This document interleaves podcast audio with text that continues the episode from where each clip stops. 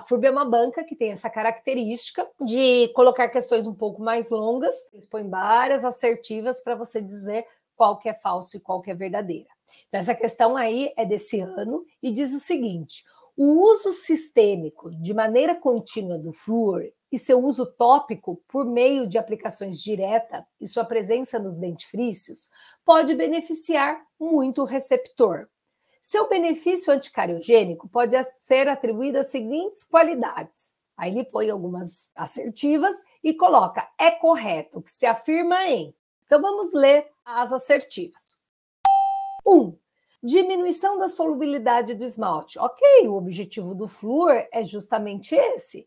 Então você usa o flúor para o flúor ficar ali disponível e quando o pH ele fica entre 4,5 e 5,5, ele perde a hidroxoapatita, porque a apatita já se dissolve com pH abaixo de 5,5, então fica abaixo de 5,5, você perde hidroxoapatita, mas se estiver acima de 4,5, você ainda ganha na forma de fluorapatita. Então você tem essa substituição de hidroxoapatita por fluorapatita, logo isso diminui a solubilidade do esmalte.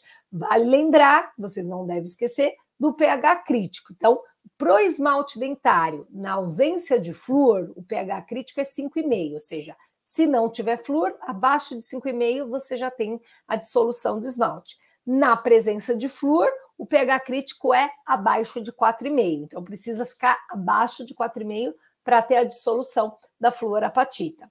Já para a dentina, o pH crítico é 6,5, tá? Então a, a dentina, por ter uma composição diferente do esmalte, com o pH 6,5 abaixo de 6,5 ela já desmineraliza.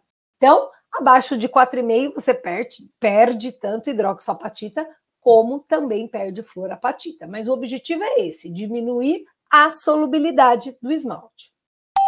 2. Influência do flúor na maturação. Aqui faltou escrever, né, que é na maturação pós-eruptiva. Então, o flúor interfere na maturação pós-eruptiva?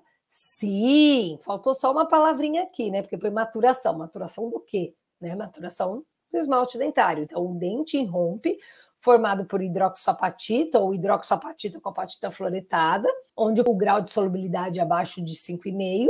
E quando você utiliza o flúor, por isso que a gente usa na odontopediatria quando tem dente irrompendo, você ajuda nessa maturação pós-eruptiva, ou seja, essa substituição da hidroxoapatita, da camada mais superficial, de hidroxoapatita por fluorapatita. Então, correta 2 também. 3. Interferência no flúor com os micro-organismos. Sim, o flúor tem, gente, uma ação antibacteriana. Às vezes as pessoas caem na prova do concurso e falam, professora, mas o flúor tem ação antibacteriana?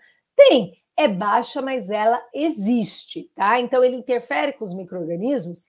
Sim, interfere também. Não é uma ação bactericida, bacteriostática, ultra mega plus, mas ela existe. Baixa, mas existe. Então, correto. Efeito do flúor na saliva e na placa bacteriana sobre os micro-organismos? Sim, então ele age sobre os micro-organismos e a gente sabe que o flúor age na placa também. Quando você tem depósito bacteriano, ou seja, quando você tem biofilme, ele também fica ali disponível no biofilme para quando houver queda de pH. Então, mesmo que a pessoa não tenha uma higiene tão satisfatória, o uso do flúor é interessante porque ele fica ali no biofilme também. Então, corretíssimo. Essa 5 tá como correta, mas está estranho. O efeito do flúor na forma do dente. Ela também, como a número 2, que está faltando, maturação pós-eruptiva, ela deve ser no caso de ter uma fluorose grave, né? Então, numa fluorose grave, você pode ter o flúor agindo na forma do dente, um dente mal formado, mas isso é no caso de fluorose, tá?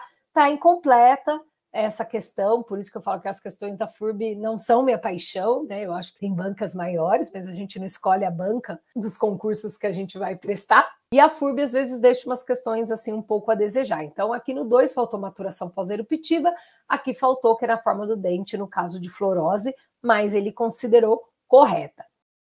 E a 6 que diz que remineralização de lesões incipientes. Claro, o flúor é muito utilizado quando você tem lesões incipientes, aquelas lesões iniciais de cárie, a famosa mancha branca que a gente já vai falar para vocês. Então, quando você tem mancha branca, você não restaura, você remineraliza. Então, corretíssimo. Ou seja, todos os itens aqui foi um resumão de flúor, todos os itens estão corretos.